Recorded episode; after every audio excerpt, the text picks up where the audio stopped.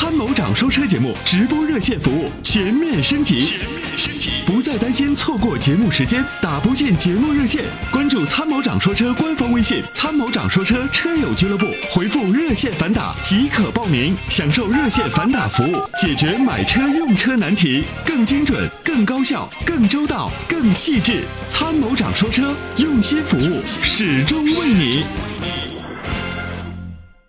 各位朋友，大家好，欢迎大家呢准时关注收听参谋长说车，我是参谋长齐海涛。嗯，大家好，我是石万杰。给大家说一个好消息啊，那参谋长说车呢，今天呢，今天啊，我们嗯正式在兰州开始播出了。哇，此处应该有掌声。对，那么我们的平台呢，今天啊、从今年开始呢，将在全国各地发行啊。除了央视的云听之外呢，像蜻蜓、喜马拉雅也是很多朋友呢经常用的这种收听的方式啊。嗯嗯，还有呢，为了方便很多的这个 FM 端，那么现在像呃天水、兰州，包括像在河北的邢台都已经开始播出了是的，啊。嗯那么陆续呢，我们还会在全国的很多地方进行播出啊，也请大家呢可以密切的关注啊这个我们的节目的动态。那么当然呢，最重要的一点就是呃我们要这个在各个平台当中呢来为大家服务啊，这一点是不变的。嗯，是的。朋友说是你要去兰州吗？不是是是节目落地在兰州，兰州的朋友可以通过这个调频可以直接收听到我们的节目啊。是，那么今天呢，我们还在啊、中央台的这个中国之声，那么关于合作的一期就是这个节目的播出，就是关于这个呃商家强卖一辆有问题的车给消费者啊，那么嗯进行了这个节目的互动和参与。那么这个月呢，还有上海车展，我们在上海车展呢有很多的节目的内容合作，也请大家呢通过各个平台来收听和支持。参谋长说车啊，那么我们一口气儿走了，今年是第十七年，也将继续的啊、跟大家一路伴随下去啊，嗯。是的，也呃感谢各位朋友一直的陪伴和支持哈。那这个月四月份呢，等于是春暖花开了，嗯温度也会慢慢的上升了哈。所以有很多好消息要告诉大家，是有很多今年车企要推出亮相的重磅车型，没错啊、嗯有有上市，马上即将上市的，有可能年底才上市，但是这次车展可能会亮相的一些新车对，啊，大家期待什么的话，近期呢也可以跟我们多多互动一下，这样子我们也会着重给大家去拍哪些车啊。对，嗯啊，这个朋友说我是喜马拉雅的十万哥啊，都来了，都来了、啊，嗯老朋友，对我记得咱是有十万姐夫、十万哥、十万弟，反正是不是十万什么都有哈，都是亲戚，我家亲戚哈，挺多的啊。是的，是的，是的，嗯嗯，好，这个朋友说，今年十七年了，我们可以来个八十岁的约定吗？呃，活不到那么大吧？他们长得成，他们长得说成老妖精了。不是，我是这样的，我我始终有个八十岁加五十岁，一百三十岁。对我我的这个观点是这样的，就是嗯活好今年，嗯明年就自然不会太差，对，嗯，对？吧？就今年，比如说，哎，我，我喜欢展望未来。这个想的太远了，就就就像比如说我们现在像像遇呃现在遇到的新冠疫情啊，嗯你再放到两年前，你根本就想不到。对，都怎么会有这么全球嗯波及这么大一个事情？你可能会想到有流感，会有这样那样，没想到有一个把全球都已经啊这个暂停键按下的这么一个病毒，是吧？对就没有想过。也没有想到口罩会伴随着大家这么久，我的一百多支口红都没有用武之地，只有每天早上直播的时候用一用。虽然你要感谢这个大家给了你涂抹口红的 机会啊，哈展现自己啊。那其实我就觉得大家呢，呃，应该说做好呃今年的这个工作，也就是先做好每一天啊。比如说嗯今天做好了，明天自然不会差。我是这种理论。是，然后呢，嗯当然有长远的计划，那是一定要有的。但是呢，最重要的是千里之行，始于足下啊。对，嗯、好，那么再次的感谢各位朋友。这个朋友说林肯的冒险家不推荐啊，你要买你就是冒险家啊，你先 你先冒个险，让我们看一看啊。这个车企把名字都帮你们起好了啊。嗯对。好，今天的互动话题是什么呢？石婉姐跟大家公布一下。对，今天互嗯动话题就我突然想到，就是看早上就是车呃早高峰车辆比较大的时候，有很多车在后面都贴着各种各样的车标，就有很多实习车标。对实习车有些实习有有有些实习车标，我感觉都已经贴了很多年了，就是对感觉感觉都胶都快粘不住了。我怀疑他肯定都不是一个新手，他就是一直就是往这贴着哈。他故意这么贴着，就是示弱嘛，对，啊、让别人想。让让他，但是之前小张也跟我说，如果有些老司机，他可能看到贴实习车贴的人，就会心里觉得，哎，我要欺负欺负你，你你肯定别不过我，要怎么？嗯就可能有一些人的心理会这样子啊。那今天的互动话题就是，如果大家看到贴实习车贴的前车或者是旁边的车的话，你会不会让他，或者或或者说别的一个什么行为啊？就比如说有时什么候什么行为？就比如说有时候女生嘛，女生嘛，大家对女司机有一个偏见，尤其是女新手、啊。我没有偏见，就很多网上有很多人对女司机有偏见，我没有偏见，我的我的正确，我的认知一向是很正确，就是我可以理解女司机的很多很多的一些迷迷惑呃行为就是让人无法理解的行为，迷惑行为吧，比如说呃嗯犹豫嗯啊，比如说车速慢，嗯对对吧？？然后呢，比如说呢，在行驶的过程当中呢，经常会出现，比如说突然间这个感觉到，呃，不是，突然间感觉，突然间开始这个喷玻璃水儿，我就知道他可能想转弯了，按错了，嗯，对吧？很多男生司机也是这样子啊。国外其实有一个嗯谚语啊，就是嗯关于女司机的，说女人一开车，上帝就发笑，这是外国人说的。哦，嗯嗯，对，就是我之前在这个某书上看到，就是如果一个新手女司机在这种狭路、小路上跟别人对车的话，会车的话很容易蹭到，该怎么把握这个左右两边的距离？然后那个女司机就说，我一般都是敌动我不动，就是我等他动，如果对对方也不动，就很多人很很对方要乱动，我也乱动。对方不动，他也不动，他最后怎么办呢？嗯他说我就把车窗摇下来，把头伸出去，让他看看我这个傻样子。然后对方就说 OK，好的，我先来。就是让人看见自己就是一脸一看就是很无辜的。一脸迷茫的表情，然后这样子。是对，呃，我经常呢，这个遇到一些女司机是在接孩子的时候啊，就是感觉大家一心不可二用嘛，那时候光盯着孩子往出走，所以经常就占道。啊，就是把路都堵了，然后呢，就急切的等待自己的小孩上车嘛。遇到那种时候，呢，我通常都会很耐心的稍微等一下，因为我知道妈妈一旦有了孩子之后，第一呢，就很多人说一孕傻三年，就是 怀孕生完小孩，真的 就是很多女性的就感觉你你是觉得你亲身经历对吗？你对我亲身经历，所以我比较理解。就是截图发给我我比较理解，就是女性呢，就是她要顾孩子的时候，那种可能不像男性眼观六路、耳听八方的那种感觉啊，嗯嗯就真的是心思全在孩子身上，有时候可能就顾不及这个交通的状况，所以我那个时候会非常理解一下，对因为我觉得站女性的角度，可能真的对机械、对这种呃空间感，真的是可能不如男性。对，啊虽然我我一直都觉得不能把男女不平等的看待，但是在这个开车、啊男女有别是有。对开车问题上，大部分的女性不能说全部啊，是大部分的女性开车不如不如男生容易好上手，或者说反应速度或者就是是空间感不行，比如说停车，那么嗯男的可能在一个很很小的车位能停下来，女的可能就很难可能就，不太可以啊，对不对？然后呢，比如嗯说有有些时候呢，如果带孩子的话，可能还要再去管孩子，还要开车，可能有时候真的会就是有点应顾不暇对，所以呢，我建议呢，就是带孩子的女性车上车屁股应该贴一个就是有孩子的车标呃车里车有 baby baby in car 啊，啊然后就是在这个时候，就是别人就会理解一下，对啊是这样的所以我啊建议大家呢，应该宽容女性、包容女性的这种开车而且宽宽容新手司机怎么就哎牵扯到女性了？新手的话，就是尤其是女司机啊，对，一定要多多注意啊女司！机头一回加新车磨合啊，然后绰号女魔头是吧？就追尾必驾是吗？就 对，各种车大贴龄剩女追尾必驾啊，那个看了瑟那肯定瑟发抖是吧那？就不停的被追尾，我感觉那个女的就可能不会不会不会，真的就是如果你要知道三十五岁以后了，就是不哦会了。谁说的？长得好看就无所谓了啊！这个朋友就说，我觉得遇到实习的车子还是离远点吧，尽量不按喇叭，感觉越催他越慌。是的，没错杰，哥老说一句话是“狗慌了前爪子就是一慌”，就能感觉来。来哈。对，就是很有画面感啊。嗯嗯嗯，好的，那么大家呢继续参与互动，也欢迎我们的各位管理员上线啊。那么也帮助各位朋友呢开始进行这个问题的一些互动了啊。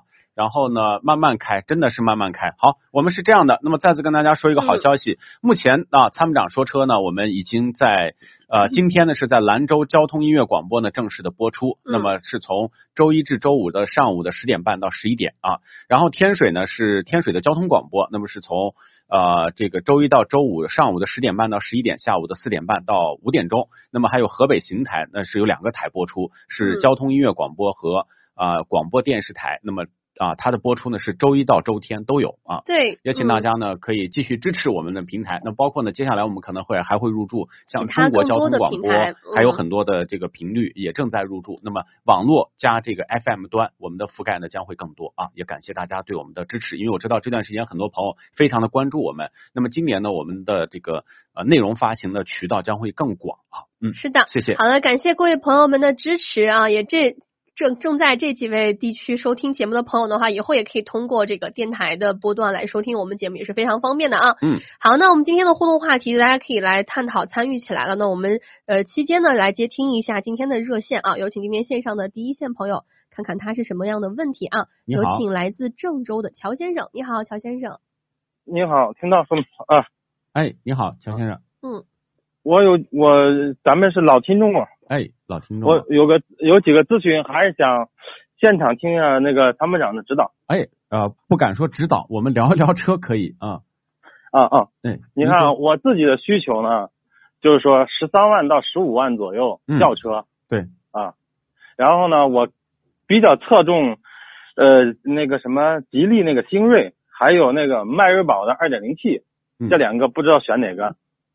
那我觉得还是选迈锐宝的 2.0T，迈锐宝因为至少迈锐宝是两是个 9AT 的变速箱，星锐用的是双离合变速箱。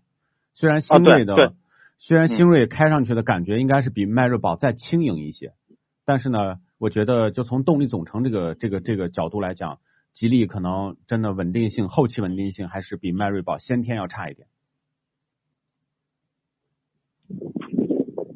啊，您在听吗？再听再听哎再听，对，嗯，所以呢，我觉得这个还是看一下迈锐宝。看看迈锐宝是吧？对。然后再有第二第二个问题，我有几个小问题啊。第二个问题是我他帮我一个朋友咨询的，嗯然后呢，他就是有这个拉货的需求啊，经常要呃接广告嘛，做那个广告宣传的。对。然后呢，原来一直都是轿车，一直都是轿车，OK，想换一个那个那个长安 T 五那个 Plus 那个车怎么样？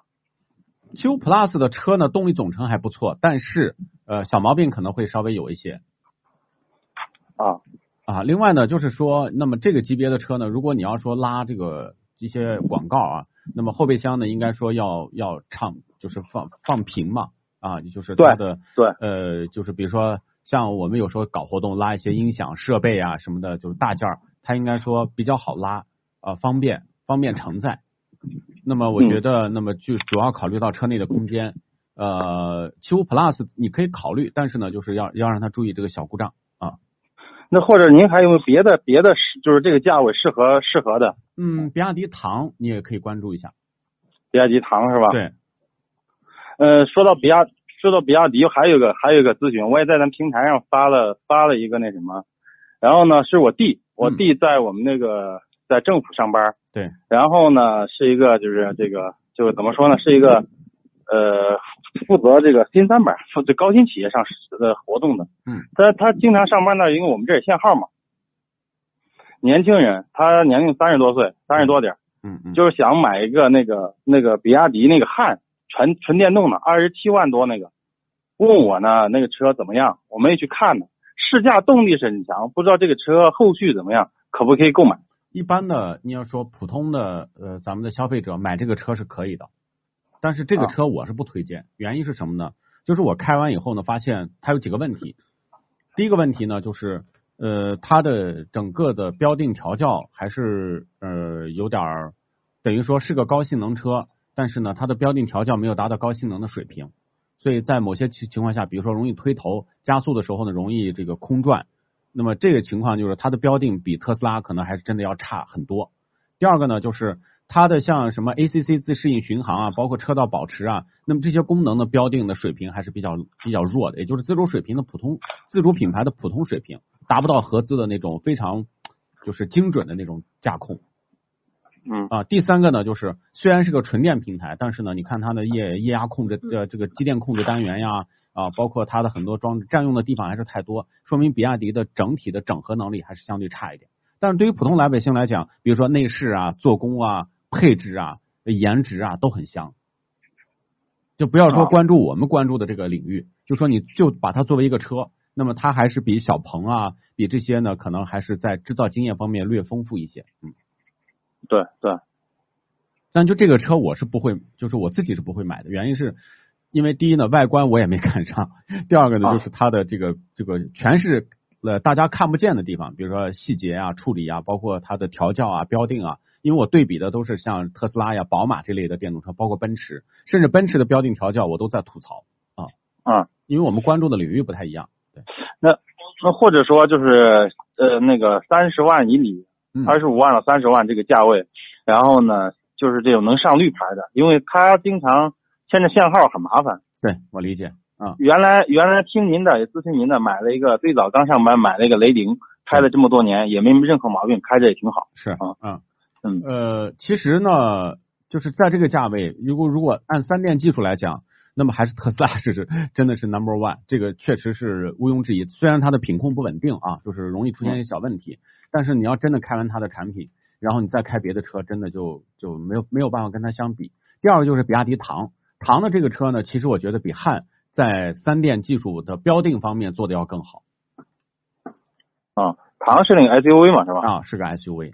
然后呢，第三个呢，也就是比亚迪汉，因为我还是推荐传统势力的车，因为新势力呢，像小鹏这些呢，我觉得他们还是我觉得磕磕绊绊的，我也觉得不靠谱。对还在磕磕绊绊的再往前走。嗯嗯嗯我觉得他们是在坑股民的钱。呃，嗯其实他们没有在中国上市啊，嗯那是坑美国人的钱。啊，包括我也没有买他的股票，因为他啊。是从高峰其实七十多，现在跌到三十多了。啊啊对。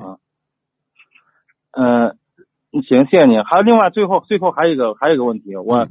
我自己现在用的是一个开的这个有十二年的二点零的雅阁，嗯，七代雅阁，期待呀，也用了咱的那个轻松跑那个就那添加剂，嗯嗯嗯，然后呢，现在呢，呃，百公里和十一升多、十二升和正不正常？这个油耗？老款雅阁的这个油耗很正常，因为那个时候的车的油耗可不就是十个多嘛。嗯嗯，嗯，因为这个车原来不是我开，就是也是顶着抵账抵回来了，对啊，你那个雅阁是二点四的嘛，二点零的，二点零的。二点零的啊。啊，呃是反正是那个时候的这个车油耗都是在十个多 B 级车啊啊啊。那么这个呢，你到时候再检查一下，如果说一直保持的很稳定，基本上我那时候开这个 B 级车的油耗也就是十个出头。啊，对，基本上就是十一个左右吧，十一有时候堵车十一个多一点，对，如果走高速了，走全部高速了，可能就九个多点。差不多，反正因为变速箱的档位也少，然后呢，呃，发动机的效率也相对偏低一点，不像它是个现在的车 CVT CVT 的 CVT 的，对啊，然后还有他要加机油呢，换机油呢，我是换零零三零了还是你看五三零的，五三零的？对，啊，五三零零啊，那个零零跟五无所谓了，对啊对郑州来说，因为没那么冷了，五三零的最好是五三零的。五三零是吧对？啊啊，目前也没发现那个烧机油，嗯嗯，这个车不太烧机油，过去的日系车、发动机还是比较耐使的，不用烧机，呃，很少出现烧机油的情况。呃，这这车这车年年头不短，但是确实没出什么力气。嗯，然后嗯卖二手车呢又卖不上钱，然后呢自己开着呢，我觉得把它卖了，同样花十万八万买个车还没他开着舒服。对，是的，你说对了，就是说、再怎么着，它算是个 B 级车，嗯你要买一个什么十来万块钱的 A 级车，不如它宽敞舒服，确实是这样的。嗯，对，嗯。因为我考虑就是另外再考虑就新入手再买一辆，主要是给我媳妇儿再买一辆。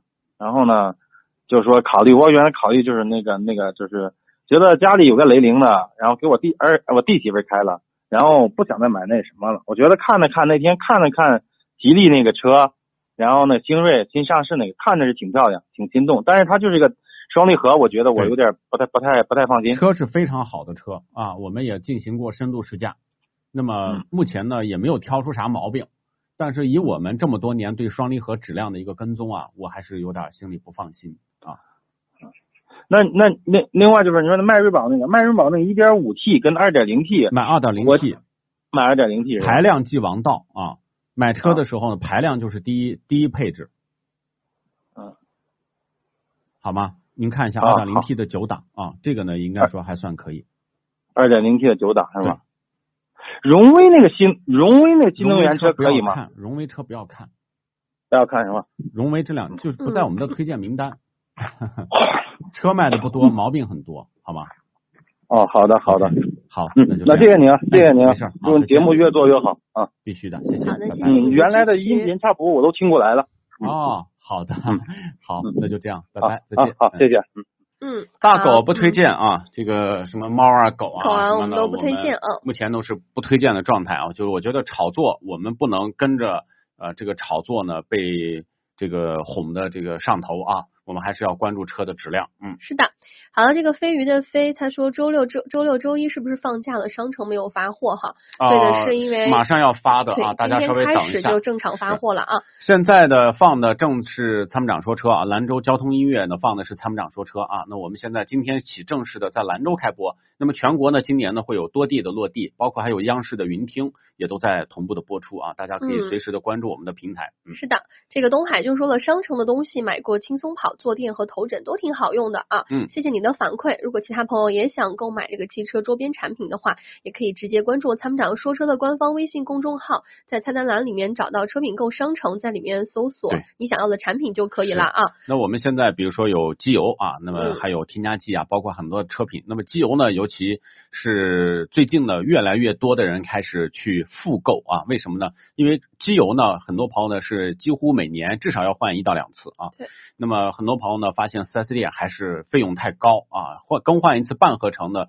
下来的价位呢，最起码在五百块钱以上。但是呢，嗯如果要是使用轻松跑的话呢，那么我们的全合成一年和一万公里过一万公里才更换，那么这个机油呢只有一九九啊，所以呢大家对比完，很多朋友也是抱着试试看的态度，想着一九九能有什么样的好机油呢？但是没想到用完确实稳定性真的很好，嗯，嗯，是的。好，我们再看一下这个朋友叫曾经，他说参谋长，我的车猛踩刹车之后呢，前面总是有这个咯吱咯吱咯吱的声音，嗯前三角臂、上下球阀以及减震器全部检查了，没有什么问题，找不到毛病是什么怎么回事呢？急刹车的话有咯吱咯吱响声，还是还是轻微刹车，这是有区别的。哦，那可以说详细一点啊。对还有这个朋友参与今天的互动话题，说我看见贴实习标的车，我不会让；我看见教练车，我会故意死命的按喇叭；看见对方把火熄灭了，我会很开心。看，真的是有这样的情况啊。个就是你就是熊孩子长大了啊，对有些人大熊孩子，有些人看到实习车标会故意的，反而就是想要去欺负。比如说，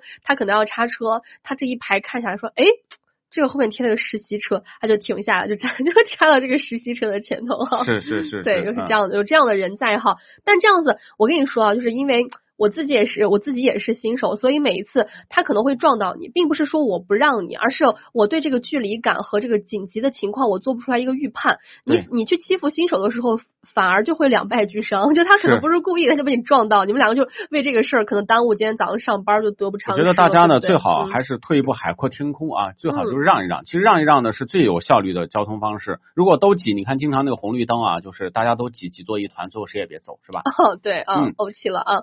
好的，那么英朗一点三 T 我们是不推荐的啊。那么这个三缸机呢不在我们的推荐范围，因为三缸机呢从新车的数据上来讲，使用来讲没有问题，但是呢几万公里之后，随着这个发动机的抖动加剧啊，那么它的弊病呢就会被成倍的放大。嗯，对好，再看一下这个朋友的问题，他说我有一辆一三款的标致五零八，现在开了十几万公里了，油耗十一个点，正常吗？正常，这个油耗是正常正常的啊。啊。嗯，还有这个叫呃麦先生的朋友说，妈先生的朋友说啊，贴不贴贴不贴实习新手我不管，我要是看女司机我就敬而远之，男司机打转向我就让进，不打转向就看情况了。嗯，就是一个开车比较佛系的人哈。是嗯是是，嗯。还有这个朋友说不停的点评哈，呃点屏幕好，谢谢啊，也给各位朋友刚进直播间的朋友说一声，大家如果在看观看视频、收听节目同时呢，空闲的时候呢，可以拿出你的手指，在我们空白处点点屏幕来帮我们集一下赞，可以点点点一下嗯石万姐的这个额头啊，或者点一下点参谋长的眼睛和鼻啊，孔啊，嗯，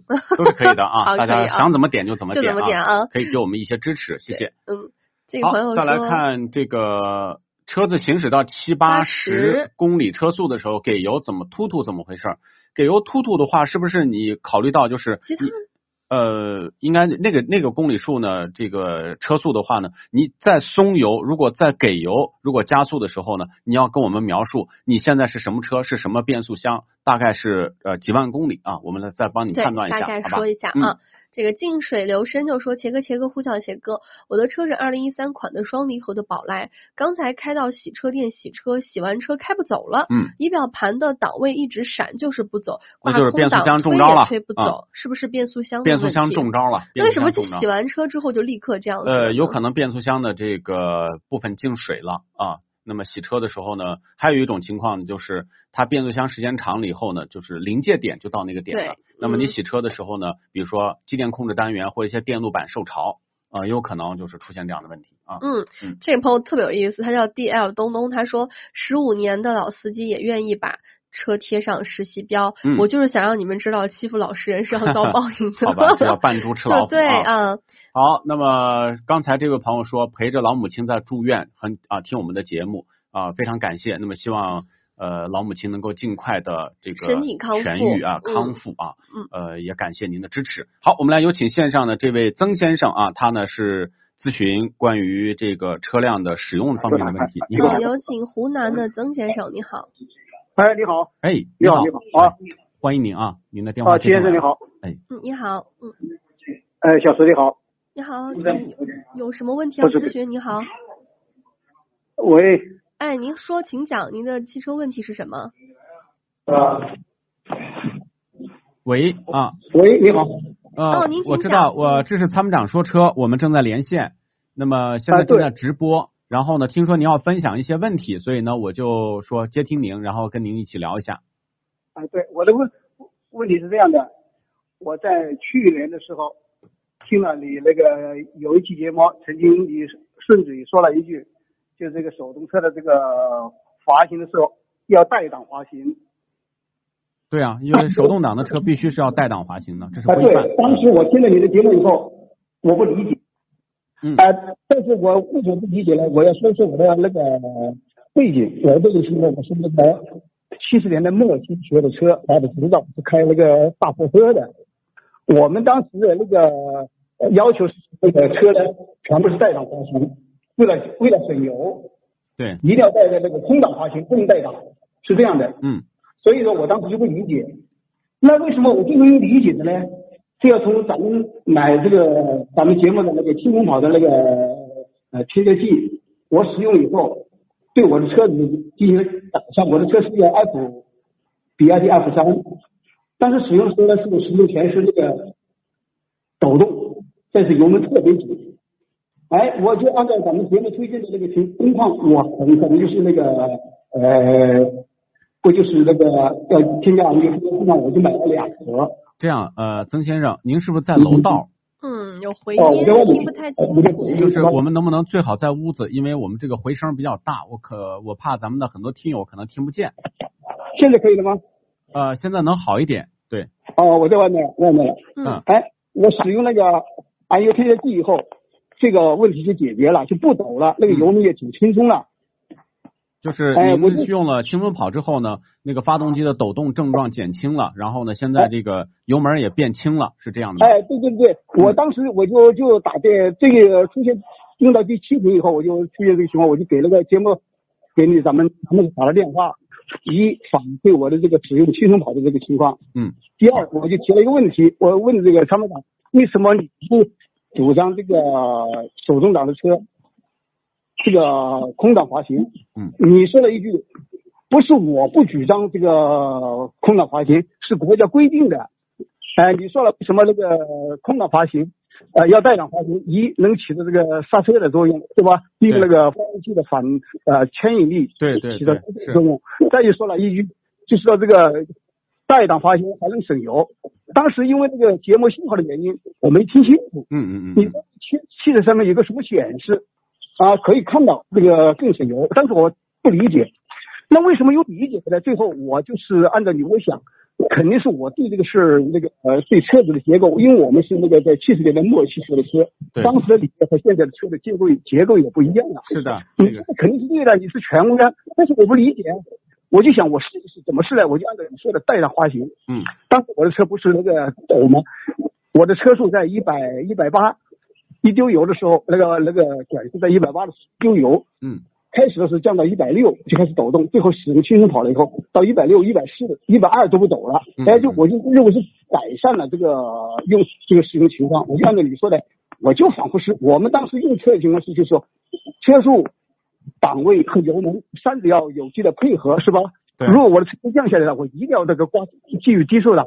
但是我就想，你说的肯定是对的啊，肯定是我不理解，我就反复试一试，我就车速降低了也不带档，我也不呃不不减档，我不让它带档还行。但是那个使用轻松跑以后，现在这个开始一百一百六有点抖，现在也不抖了。然后一百四就换那个发动机的卷速，一百二也不抖了，一百也不抖了，八十也不抖了，哎，最后到了这个波普斯八是八百，到六百的时候也不走了。嗯哎，我就感觉这个我一下就明白了这个事儿。最后到那个五百的时候，基本上那个车快要停下来了，带不起了以后，明显的感觉到发动机是啊、呃这个是反带带不动了。对然后你把那个油门轻点，把那个离合器啊轻轻一踩，哎，听到发动机轻轻嗡一下，就恢复到怠速了是吧？嗯哎，对我一下就明白了，那就是说，你那个油门脚一离开那个油门了以后，那就是发动机没工作了，我才明白这个事儿。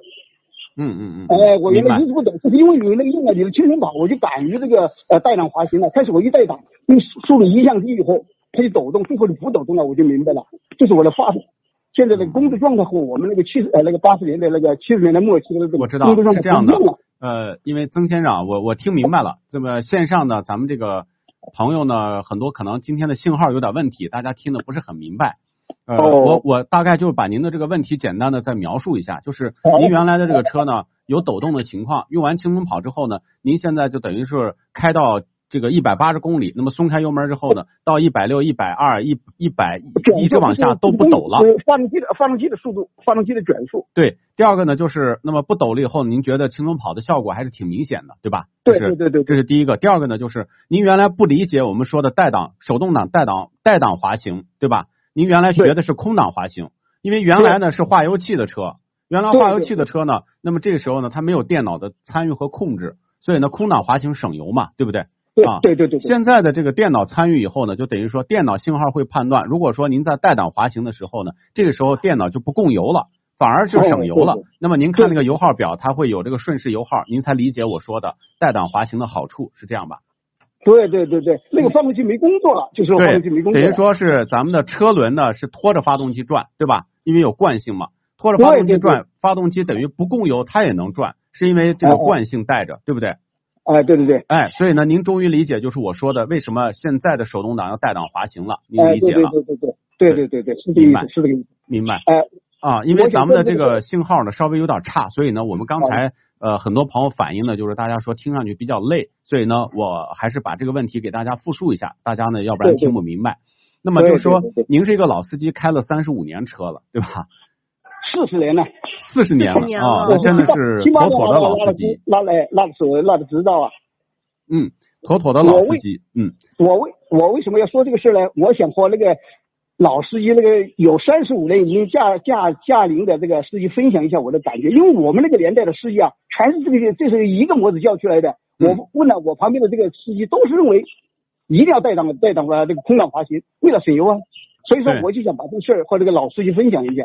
嗯，现在的嗯结构和原来不一样了，我们我们不理解啊，当时是不？现在理解了。对，明白。呃，好的，是这样子的，非常感谢您的分享。呃，因为呢，我觉得就是很多老司机呢可能会抱着一个就是我是老司机，呃，我经验丰富啊、你们这些人懂什么？就可能这种心态，对对对对，拒绝新呃新的事物啊，拒绝这个接受新的一些这个汽车的科技的发展。但是我觉得您非常啊，就是这个应该说能够很好的去听，然后呢很好的去去琢磨，然后呢更新您的汽车知识，这一点要给您点赞啊，因为现在呢，你看这个汽车的进化速度非常快啊，除了我们现在会落后啊，会淘汰啊。啊，不会不会，只是说我觉得有一个词提的很好，叫与时俱进。啊，那么比如说咱们现在发展到电动汽车了，那么电动汽车到底它是什么原理？哎，它有哪些这个这个不同于汽油车的地方？我觉得我们也都了解了解。我觉得对对对对这个喜欢汽车，呃，这是一种爱好，我觉得要不断的去更新它的一些知识。所以呢，以后呢也欢迎您多多互动，好不好？嗯，我还能请教你两个些两个问题，可以吗？啊，好的，您说啊，第一，我们那个现在那个两两脚离合还有有有必要吗？没有必要，没有必要，没有必要。哦，没必要了，啊哦，要改过来是吧？一脚一离合，因为现在都有同步器了，过去是没有同步器，所以需要两脚离合。现在就哦都是一脚，不用了，早都不用了，很呃，就改过来可以有影响没？因为我们已经产生这个皮那个肌那个肌肉把这个把这个习惯改掉，把这个习哦，惯改掉改掉。。好的，好，谢谢。第二个问题，嗯就是我们原先停车熄火以后，一拉手刹，然后停车的时候一定要挂档，上坡的时候挂前进档，嗯，如果停在下坡就挂倒档。对你说现在那个驾校的那个教练教的学生都是要求挂空档，为什么？他是出于一种什么考虑？他这个是不对的，就是在坡道当中啊，手动挡的停车一定是要做个档，这个是为了安全。哦哦，对，那我明白了。但是教练他为什么要那个要那个些学员全是挂那个空挡停车，我就不明白。我不知道，我没有听到，因为我我已经、哦我学学出来汽车都已经二十多年了。哦，啊所以呢，我现在不太明白。但是我们当年的操作规范呢，是除了除了这个挂入一个档位之外呢，还要要求在车轮底下垫砖。哈哈，三角木，我们的是在那时候是对，三角木。就是我我是习惯，就我现在开手动挡的车，我都习惯。那么除了拉手刹、做档之外，还要再垫个砖。哦，如果是在下坡的时候，我会把方向盘那么打到这个车轮朝着道牙的一侧，这样的话，哦万一它溜的时候呢，这个车轮哦会由道牙再去给给它这个哦进行一个阻止啊。哦，对。好，谢谢你给我那个很很多那个知识的更新，谢谢你啊。没事儿没事欢迎以后多多听节目来互动，好吗？好嘞，好嘞，好嘞好，再见啊，谢谢你啊哎，拜拜。好，谢谢，好。好，那这个是一个老司机，大家理解一下啊，就是第一呢，它有方言啊，方音的话可能会影响这个表达；第二呢，信号确实受到影响。但是我觉得我们的节目要尊重每一个人，所以呢，我还是把这个问题尽量的去再梳理一下，以方便大家的这个收听啊，能够听得更明白一些对，啊。那很多朋友可能觉得收听体验不好，没关系，就像今天互动话题一样，很多朋友都说，呃，都会遇到这个新手的时呃这个时期，大家都互相理解包容一下啊。好，我们看一下呃其他朋友们的留言。这个朋友说，我的预算是十五到二十万，每年大概开一万多公里，主要是在北京的城区来代步，嗯偶尔在周边会进行一些郊游，每年回趟山东菏泽老家，想要推荐一款轿车，预算嗯十五到二十万。啊基本上就是在呃北京市区开，偶尔郊游和一年回一次老家，在山东十五到二十万的话，我觉得像嗯，那它是要轿车吗？轿车。买一个嗯雅阁就行了啊，这种我觉得就可以了。啊对，嗯，像很多朋友说是偶尔自驾游、偶尔郊游这些，其实都不用太担心，因为基本上所有的车都可以满足这样都是油路啊，对，不就是我身边还有开雅嗯阁去西藏的，对吧？哇哦不用不用担心啊。对，嗯好的，那么这个我我真的就是因为耳力啊现在很好，因为呃跟全国各地的人交流，跟各个年龄阶段的各个这个呃表达不同的人交流，我现在已嗯经养成了这个习惯，就是听各种话能够听得很明白。当然，我们要理解每个人他的表达都是不一样的。好，那下次嗯等等就不在节目的期间，我跟你说话，你要耐心听完哦，什么意思？我听听着好像完哦。好像这个对你不耐心似的、啊。对，对我就是很没有耐心，有吗？真的。啊，好吧，好吧，你看这是我我努力当啊，当事人有话说啊。我努力，我改，好吧好，啊。好，我看一下这个朋友叫柠檬茶的王炸，他说帕里斯蒂值得买吗？也没见过实车，我头脑热就买了，怕后期维修保养。买了就买了啊，买了就好好开。这车还不错呀，这车对就我们在现场看，杰哥就觉得这个车它除了外观是不是设计？哎我觉得外观呢，其实呃每个人的理解不一样，但是但是这个首先呢，V 六发动机啊，八档变速箱，车内的第二排、第三排座椅都很舒适。其实这个车呢，我觉得是一个底盘升高的 MPV 啊，可以这么理解。所以这个车我觉得喜欢的话真的是不错的，嗯。是的，好，再看一下这个朋友说，呃茄哥长安的七五 Plus 二点零爬山路弯道转弯速度在三十左右，感觉方向盘有明显的抖动，呃，大约持续在一分钟左右，这种情况是正常的吗？我不好说是不是正常，但是七五 Plus 确实有很多怪毛病，这个事儿是真的啊。对，所以我们对这个车嗯一一直是就是比较保守啊，推荐的时候，嗯。这个朋友说 CRV 的离地间隙够用吗？CRV 都不可以的话，那些轿车该怎么办 CRV 其实就是个底盘升高的轿车啊，离地间隙呢比一般的轿车高那么几公分，但是呢，你要想把它当越野车，那你就想错了啊，它本身就不是越野车，它就是个很普通的呃一个叫都市跨界 SUV 啊。嗯，还有这个叫熊哥哥的朋友说，想帮忙分析一下国产轮胎和进口轮胎的使用年限有没有区别？呃，没有什么所谓的使用年限，一般我们建议轮胎不要超过八年，八年是个上限啊，就是到八年这个橡胶呢，按理来说啊，就就皲裂了。但是呢，呃，如果你在停放的这个区域非常好，比如地库，可能这个寿命还会延长。如果你在室内，你想风吹日晒的话，这个橡胶本身它就容易老化，对吧？失去弹性。所以呢，我们建议呢，就是呃，还是以这个实际的这个使用情况，比如说到了第四年、第五年就要认真的检查了啊，不要经常看一下轮胎，比如说起些细纹儿、太阳纹，或者是那么这个轮胎呢已经明显感觉到这个刹车呢容易激活 ABS，转弯容易打滑，就赶紧换掉啊，哪怕看着花纹还比较厚啊，比较深，这时候也要换掉。嗯嗯，好的那，有很多看到是新进来的朋友，他还比较迷茫哦。这位新用户，大家进入直播间的时候呢，记得要改一下在各个平台上的 ID，这样就不是一长串乱码，我们就会记不住啊。大家呢最好嗯根据咱们的平台，另外呢没有加咱们的粉丝团，抓紧时间加入粉丝团，成为我们的粉丝团的成员啊，这么成为参谋长说车的忠实听友，和我们全国的朋友呢一起在直播的时候，大家可以共同互动啊啊，嗯这个谢谢各位朋友了，。谢谢大也，感谢我们的管理员在上面一直在给大家回复问题和引导啊，谢谢谢谢大家了。谢谢各位。好，那么还有呢，就是法拉利的手表已经上线了，大家抓紧时间。那么这个可能很快又要下线啊，很多朋友呢每次都非常后悔，说，诶，我怎么没有及时的去这个获得这个法拉利的手表啊？那么还是原来的这个呃这个价格就是六九九，大家呢关注参谋长说车的官方微信，参谋长说车车友俱乐部，在上面关注法拉利的原厂的飞行员手表，颜值非常高。第二个呢，嗯就是哎，我过年的时候买了十几块送人了，嗯。买了十几块那为什么就是这十几个里面都没有轮到我呢？因为那是男款的，我觉得不我觉得我我纤细的手我就适合戴男款的手表啊，这个我怕送给你以后，你再送给你男朋友，我伤心，好吧？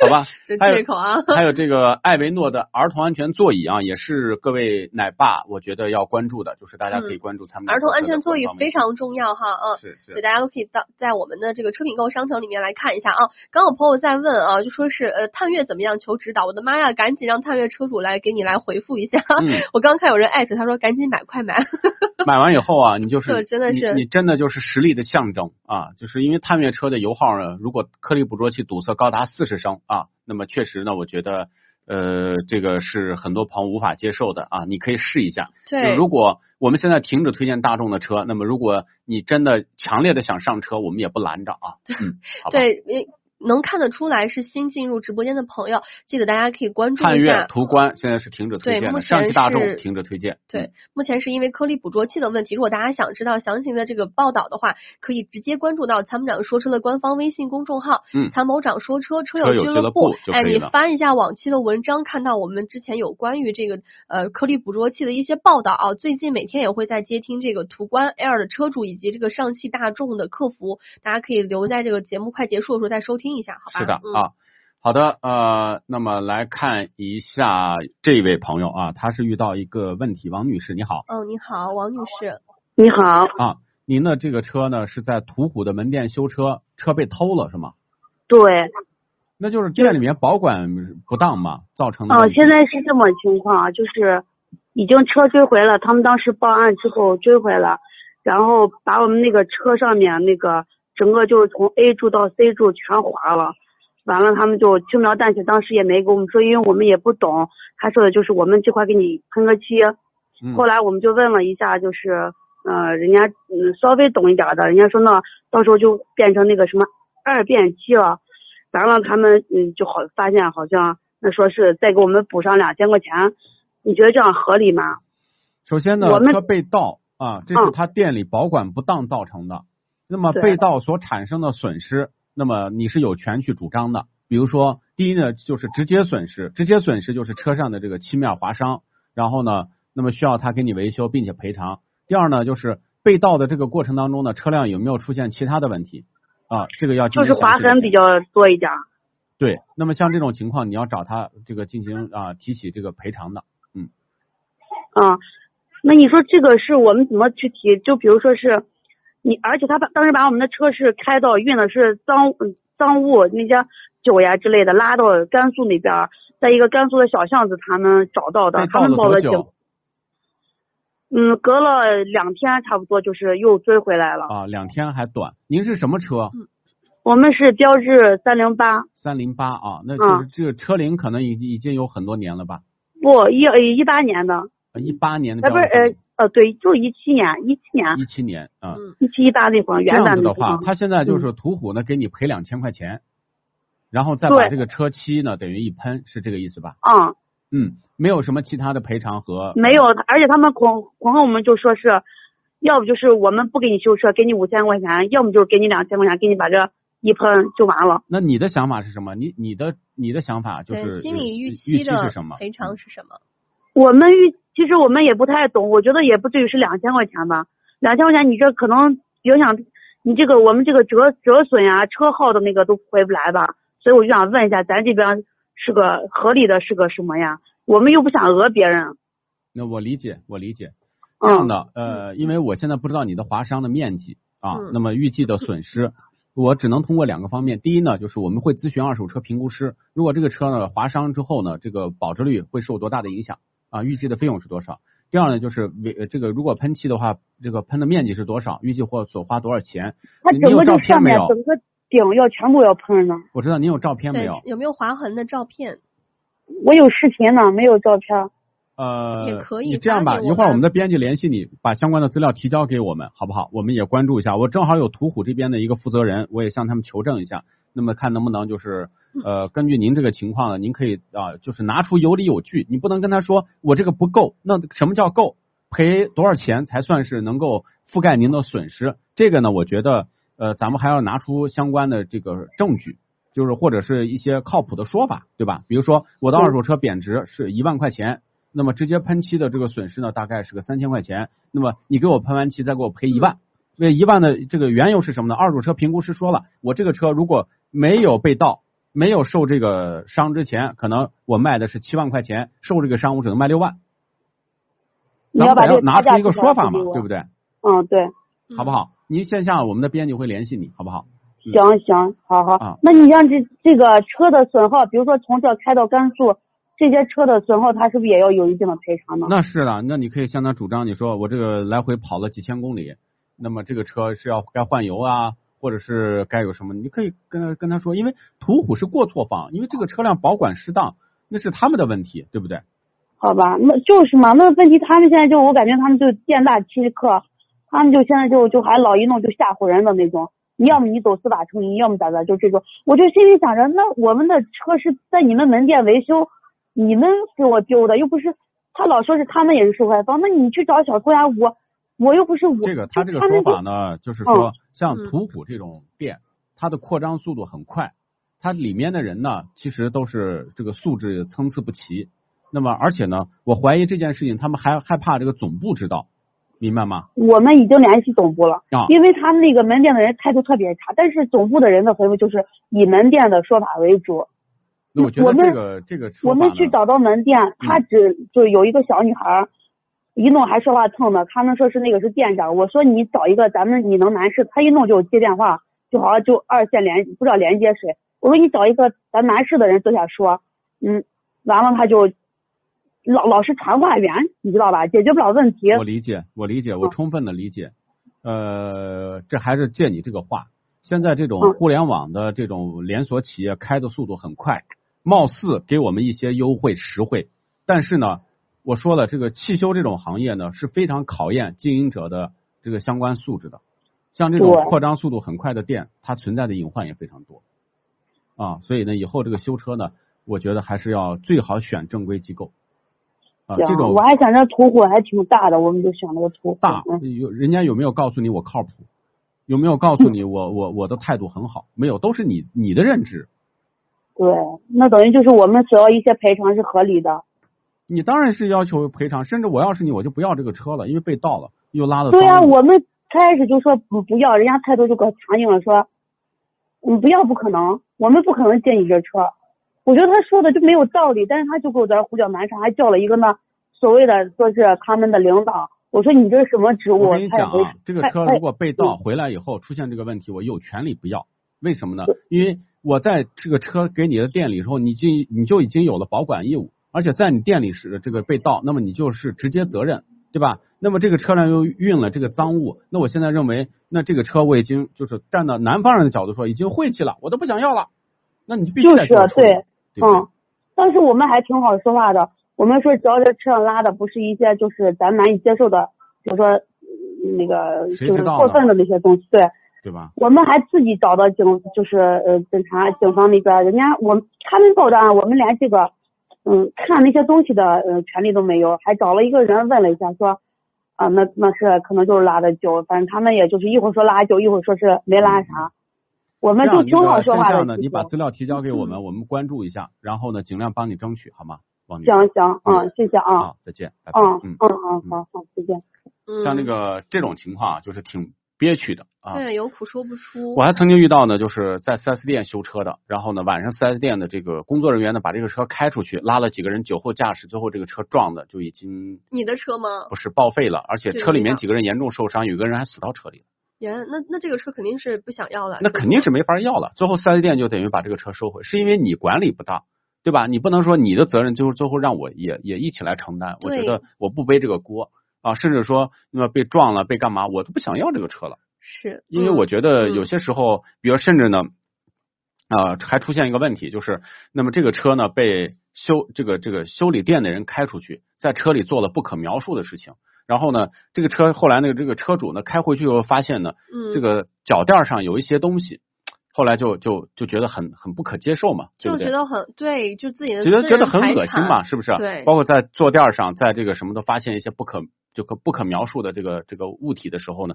最后就到店里，那最后的店里又是扯皮，就是说我要把这个人开除。那不管怎么样，你店里没有把你的员工把你的这个这个整个的流程管好，是吧？出现的问题。这还是经营管理上的问题。就比如刚刚那位女车主，她说，呃，她打了这个总部的电话，总部说以门店的说法为准。那途虎当初为什么那么多人选择途虎，就是因为他觉得是个连锁，就跟我们选一个大品牌和大厂家是一样的。再次跟大家说啊，所谓的连锁，所谓的规模啊，那么大家一定要理性的去看。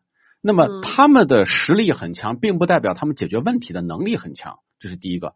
第二个呢，就是一一年要开几千家店，并不是说这几家店、几千几千家店都是成熟的啊。刚双离合打滑了啊。打滑了。啊，这个双离合打滑了，嗯所以大家不要再用自己的认知啊，说比如说啊，那你看这个麦当劳、肯德基开了几千家店，它的管理一定能跟得上，未必。嗯，未必，因为我去过很多店，我也发现卫生很差，我也发现里面的人员的素质呃也是很差。啊，他们不是说我在网上看有人说，呃，肯德基就比如说这个到期食品一天他们要销毁掉，是真的，就是店长要亲自监督他们销毁。是，就是说我相信嗯。跨国企业他们有一套非常完善的流程，比如说星巴克就是，嗯。我曾经亲眼见着啊，就是他们当着摄像头的面销毁那些蛋糕，因为嗯。不是坏了，他们叫赏味期，就过了赏味期也不能卖了哦啊，必须每嗯天下午的这个关店之前要把它全部销毁，你可以吃，对啊，你嗯不不能带走，你不能销售，你必须把它销这个销毁掉。但是呢，就这些店还有一个职位叫什么？什么？叫神秘访客，就是总部派过来暗访的，哦，明白吧？就是他以顾客的角度去给你打分，看你的店里的服务啊什么的，他要通过一系列的监督手段。但是像途虎这样的店呢，他们发展速度很快，他的就是说，比如说今天我随便招来这五个人，这五个人就能靠谱吗？这五个人就对对用户就很好嘛？能贯彻企业所谓的管理理念吗？未必是的啊，这是需嗯要一个不断的一个成熟的过程啊。是的，所以说大家以后也要谨慎啊，不要就是像参谋长说的想当然以为啊。好，再看一下其他朋友的留言啊，这个是朋呃这位朋友叫小巩，他说参谋长试驾帕里斯蒂了吗？今天问帕里斯蒂的人这是第二嗯个了啊。是我们之前在这个车展的时候看到了展车，我当时借试驾车没有借到，因为这个车比较少。我这样吧，抽空我们到四 S 店去啊，这个也试驾一下，因为不是所有的车都能借到的，因为有些车呢，确实它不是一个体系的，这属于进口现代的体系。嗯我们认识的是这个国产的这个北京现代的体系啊。嗯是的啊，好，那我们再看看这下一线朋友吧。这位朋友是来自上海的张先生，他有一个用车问题要咨询，有请。你好，张先生。哎，你好，嗯，你好、啊，哎，你，好，主持人，哎，哎，您的电话接进来了嗯，啊有。什么问题？我就是想问一下那个迈锐宝 XL 的二点零七的，嗯嗯，这款车子怎么样？因为我是刚第一次买车子，一其他的都不太懂。呃，这个车您是在上海开是吗？对对对，上海开，上下班开，上下班。然后偶尔会可能去跑跑长途。偶尔跑跑长途啊。车子呢动力没有问题啊，毕竟呢它两点零 T 的这个动力还是很强的啊。变速箱呢也不不错，变速箱呢它是一个九档的变速箱，目前呢也是一个技术比较主流的变速箱。嗯嗯那么从这款车来讲呢，就是缺点呢就是在室内跑相对呃有点费油啊，另外呢就是可能呃操控的不太灵便，但是呢跑高速没有问题啊啊啊啊。！您在室内一年的公里数有多少？公里数大概一年大概一千吧。啊，一千公里，对那基本上您这个啊，一年不不，一年大概一一万公里啊，我说错了。一万公里，就是说你这个车车可以，如果喜欢的话，可以买啊。啊啊，我我再想问一下，就是它后续的费用或者故障率高不高？一年一万公里问题不大，因为一万公里的话，你一年大概就是保养一次，费用的话大概就是不到一千，然后呢，啊呃，开到个六到八年，可能那时候才十万十万公里不到啊，然后那个时候才往后牵扯到一些维保成本，前期的话还可以，嗯，啊，好的，那好，好哎，我其他没什么问题。好的，那您去买吧，好谢谢主持人啊哎好，嗯感谢您的参与啊！这位朋友非常的干脆利落啊。这个嗯朋友说海马不知道还能撑多久，好多地方没有四 S 店。是的，是像的，不推荐了啊，这个嗯我们推荐车，虽然我跟海马的经销商的关系是十几年的关系啊，嗯但是我们不推荐，嗯原因是因为保有量真的太低，而且服务的网络确实太差啊。还有这个朋友呃，刘星就说了，长城 C 五零，哦呦，好老的车啊，手动挡有十一万公里，车子行驶过程当中加速到两千五百转就突突。